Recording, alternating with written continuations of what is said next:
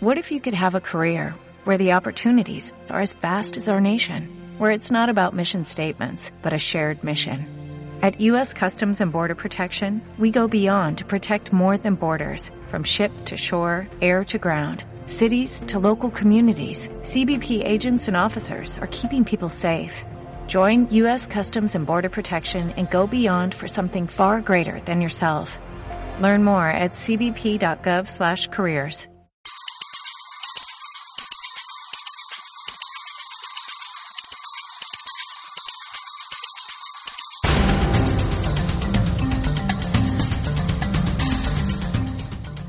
Sintonía de aventura y ya saben que en este programa de hoy estamos rendiendo nuestro especial homenaje desde Acel Running a todos aquellos valientes capaces de vivir aventuras que pues, normalmente eh, muchos de nosotros no vamos a vivir nunca y que algunos viven tan solo una vez en su vida. Seguramente pues eh, algunos de los que nos estén escuchando han vivido alguna vez una aventura en la montaña, alguna vez han subido pues alguna cota pues ya de mil, dos mil metros, hasta tres mil, incluso puede que hayan eh, tenido la oportunidad de subir algún cuatro o algún 5.000, incluso algunos valientes en Europa que se hayan ido pues a subir montañas en los Alpes y demás, pero hay unos cuantos valientes que son capaces de llegar hasta el extremo, de llegar hasta la madre de todas las cordilleras, llegar hasta el Himalaya. Y desde Almería, hace poquitos días llegaba una, bueno, ha llegado a Almería una expedición que partió en su momento desde nuestra provincia y que han clavado su bandera a más de 6.000 metros, exactamente a 6.437 metros, que son los que tiene la montaña Mera Peak, que ha sido la que han escalado este grupo de eh, montañeros de Almería y también de otras provincias que bajo la Asociación Bella Durmiente han querido clavar la bandera de Almería pues a más de 6.000 metros de altura. Nos acompaña uno de estos aventureros, uno de estos valientes, que es un buen amigo, Salvador Hurtado. Bienvenido, muy buenas. Hola, muy buenas, Con Salvador hemos hablado de muchas ocasiones, de muchas actividades, eh, por supuesto relacionadas con la montaña, en otros tiempos también con la, con la música, con Bella Durmiente. Y Salvador, eh, ya hablamos en su día, cuando partíais precisamente para, para esta expedición y poníamos esa cita a la vuelta pues para contar lo que ha sido esta fantástica aventura. Hemos podido ver fotografías, hemos podido ver un poquito el seguimiento que habéis hecho de la, de la prueba, de esta aventura. Y bueno, cuéntanos un poco cómo, cómo se ha desarrollado todo el viaje y, por supuesto, pues ese momento ¿no? de, de, clavar la, la, bandera y de hacerse la fotografía en lo alto de la cima del Merapic.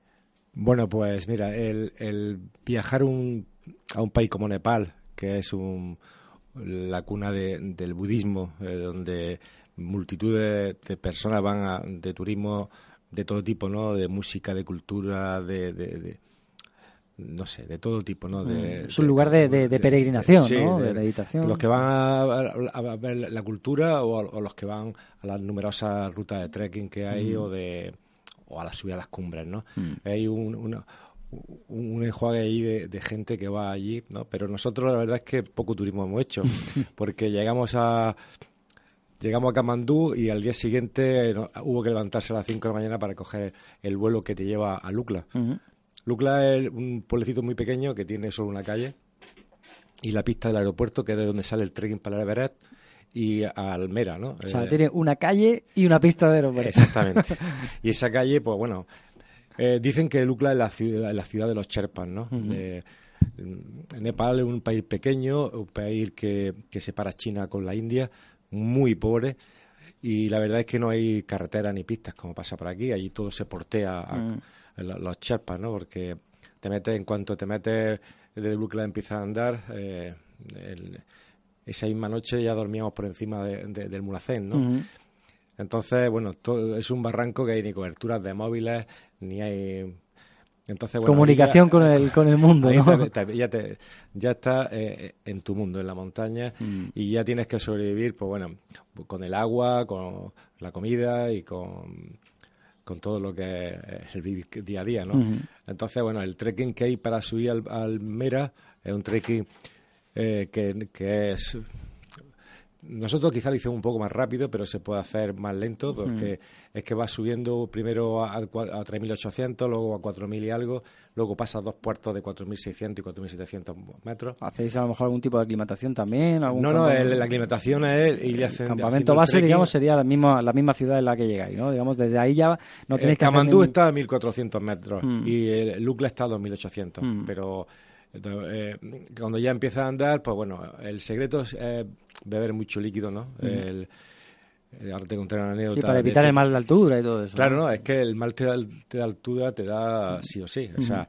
lo único es que nosotros, la verdad es que, que, lo hicimos de un, un aparatillo que, te mide la oxigenación de la sangre, un oxímetro. Sí. Y y ha sido el, útil, ¿no? súper útil porque hemos estado cada momento tomando la, la, porque aquí te toma y está a 98, 99, pero en cuanto está a 3.000 metros ya te baja a 80, 85. Y con el esfuerzo todavía más. No, no, el esfuerzo no, ah, tiene nada que ver, es solo el, la oxigenación de la, sangre. oxigenación de la sangre. Quiere decir que la sangre está muy líquida o se queda muy espesa y con lo cual te puede dar un trombo, un, trombo te puede dar en, la, en el cerebro o en el corazón.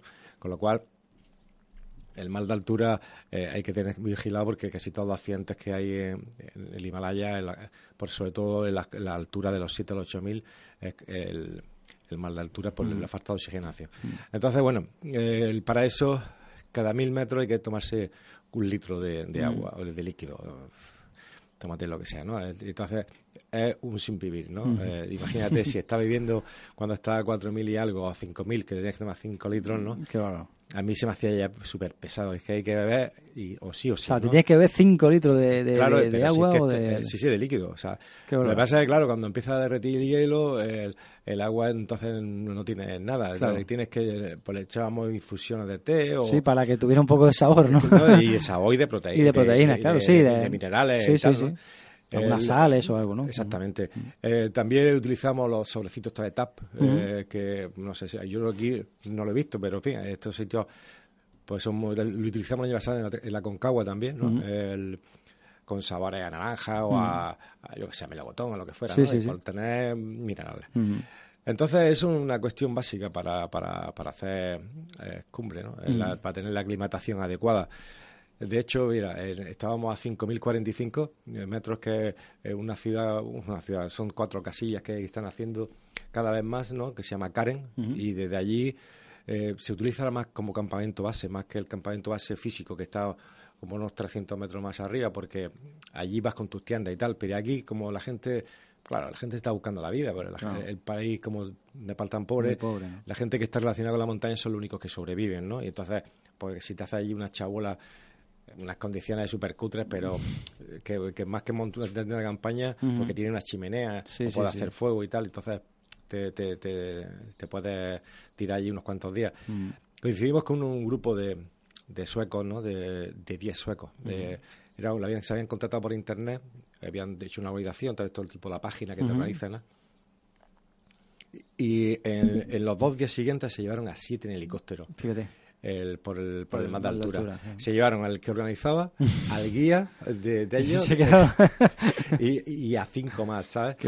se quedaron con el guía Para que veamos la dureza de, de, una ciudad, aunque, que aunque sea una ruta que no es de escalada, sino de, trekking, ¿no? Que vais andando, pero tiene una dureza extrema. Es que está a 5.000 metros, tu cuerpo, mm. la cabeza te estalla. Entonces, solución, beber mucho líquido, porque mira, el, por ejemplo, el te levantas por la mañana y del tiempo estás toda la noche durmiendo que no, mm, que no bebes, claro. si te, despiertas con los labios secos, la piel seca, Con los, labios, incluso cortados, ¿no? de, de, sí, esa falta de hidratación. Exactamente, nada más levantarte, chun, chun, chun, chun, a ver, ¿no?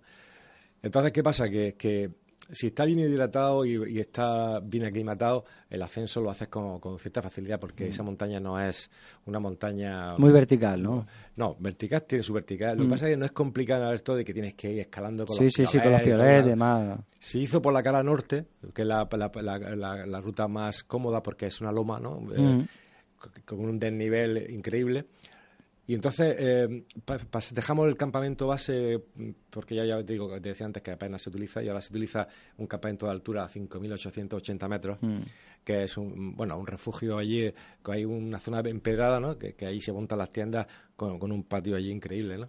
Y la verdad es que está se hace allí el campamento por el tema del, refugente del viento, mm, mm. que es una de las mayores complicaciones de esa montaña. El tema del viento, ¿no? El viento, bueno, allí sopla increíble, ¿no? Eh, nosotros tomamos la velocidad del viento eh, también con un aparatillo que llevamos y, alcanzaba superior a los 80, 90 cuando estaba cuando estaba, estaba tranquilo. tranquilo.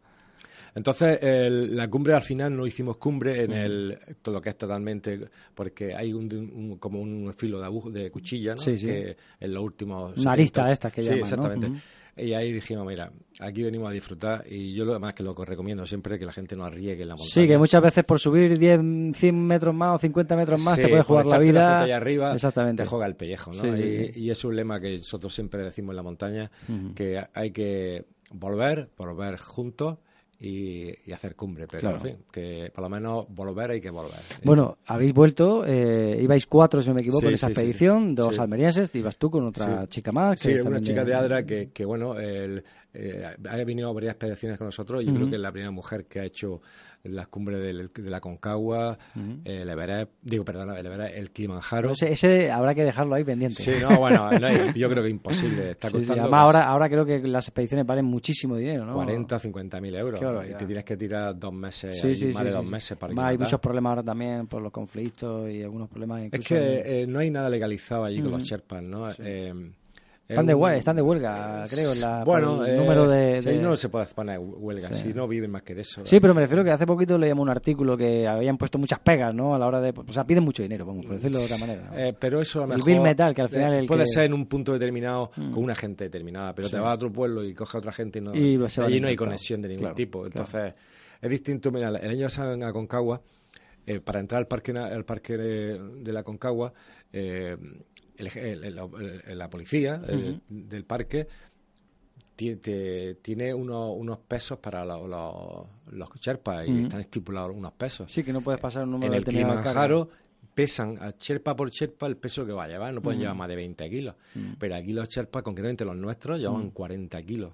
40 kilos. para ellos el, no llevarlo lo mejor es que no lo contraten. Pero es que lo ves con una zapatilla de, como unos tenicillos o, sandalias. Eh, es increíble, ¿no? Lo que es la pobreza y, el medio de vida, ¿no? Eh, por la que, se mueve. Entonces, bueno, el vivir eh, esa experiencia, de luego, cuando llega a, España o llega a tu casa, llega a Almería, pues te, te, te, alimenta, ¿no? El, ver cómo, cómo, cómo, funciona la montaña, porque meterte, como te decía, en, un barranco y olvidarte de móvil, olvidarte de televisión, olvidarte de todo y estar allí 20 días mm. perdido, ¿no? Eh, pues la verdad es que es increíble. ¿Y mm, cuál ha sido el momento más, más complicado que habéis vivido en esta, en esta expedición? Pues el, momento más, más, más complicado han sido dos. El primero fue la decisión de, porque cuando haces, sale a cumbre, desde el campamento de altura sale a, la una de la madrugada. para Aunque hay un desnivel de 600 metros, pero... Ya es ahora ya hay luz y todo, ya... No, no, salimos con los frontales de, totalmente de noche. Allí amanece a las cinco y media, a las seis, en los cuartos.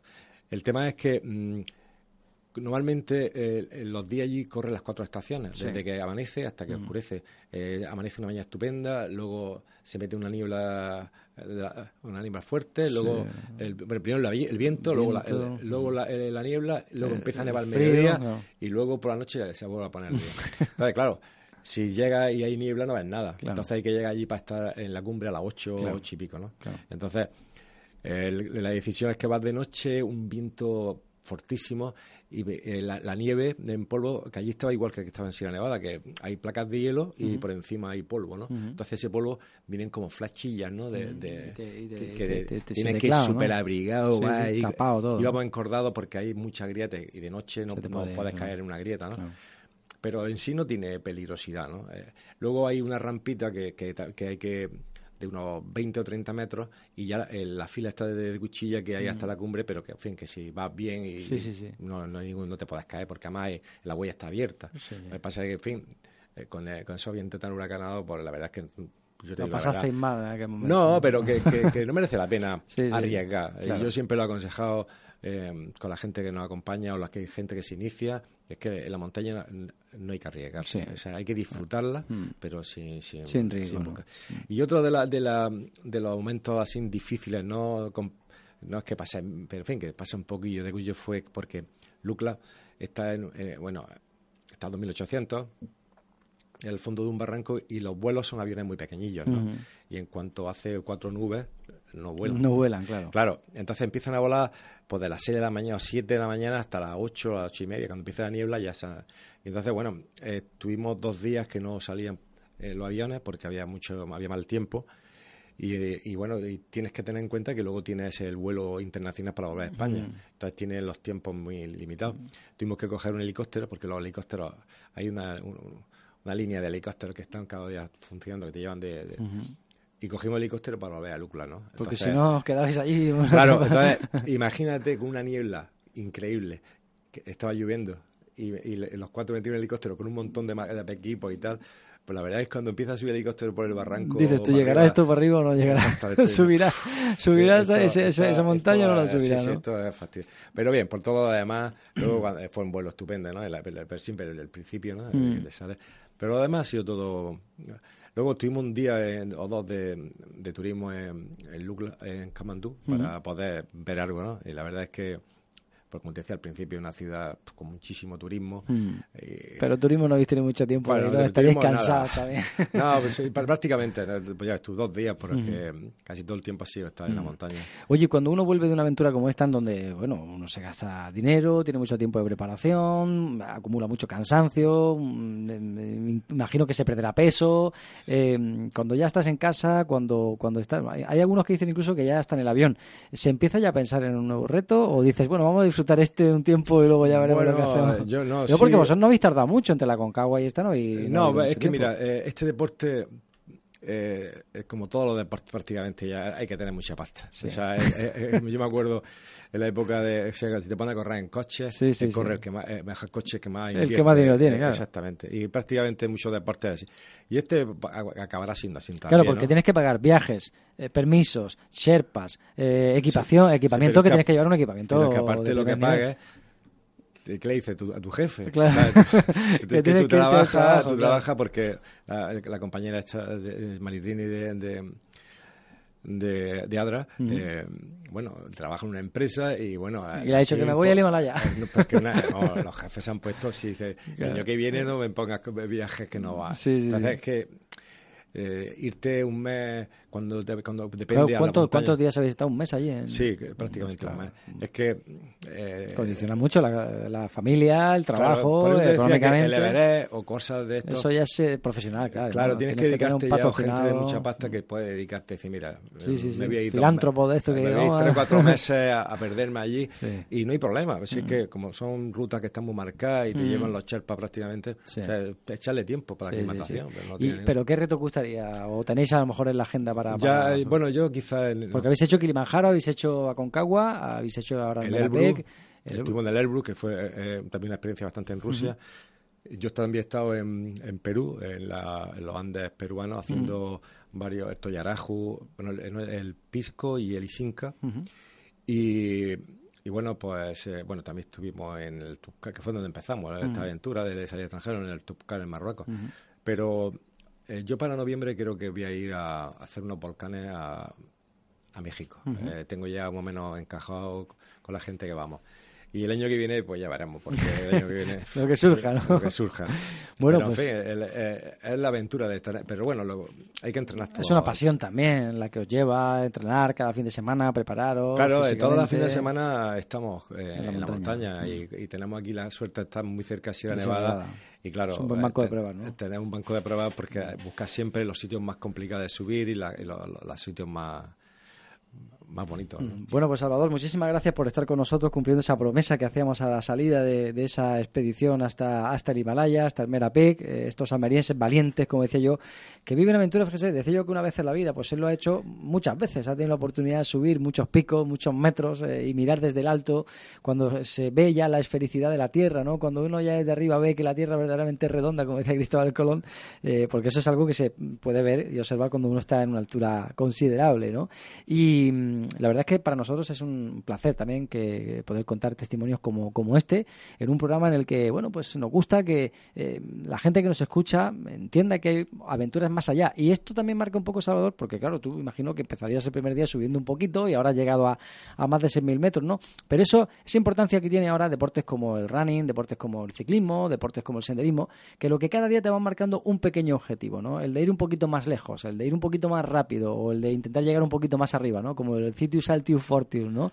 Y, verdaderamente eh, la montaña también ofrece esos retos, ¿no? Esos retos cada, cada día de salir y, de explorar un lugar desconocido y, que cada vez llega más alto, ¿no? Sí, la verdad que me, yo me alegra muchísimo ahora cada vez que veo a los jóvenes más dedicados a este tipo de deportes como el running y, los deportes de alta montaña, porque la ventaja es que se tienen que dar cuenta de que hay que llegar a viejos fuertes y hay que llegar hay que estar fuerte y hay que tener la mente bien y, no hay nada como cuidarse de jóvenes mm. para, para luego cuando uno llega a mayor poder hacer cualquier tipo de deporte. Mm, por supuesto que sí. Eh, eh, entonces, desde joven eso hay que tenerlo en la cabeza. Pues Salvador Hurtado, muchísimas gracias, enhorabuena desde Bella Durmiente, en esa asociación que está llevando a cabo el trabajo pues cada fin de semana con esas rutas de, montaña y que ahora se ha llevado a 6.437 metros de altura en el Mera Peak eh, y del que ojalá alguna vez, ¿por qué no?, pues podamos contar nuevas aventuras de, Salvador. Ahora nos dice que va a haber esos volcanes, que a mí me encantará, Salvador, que cuando los recorras vengas por aquí también a contarnos. Pues sí, seguramente que sí. Un saludo, muchísimas gracias. Gracias.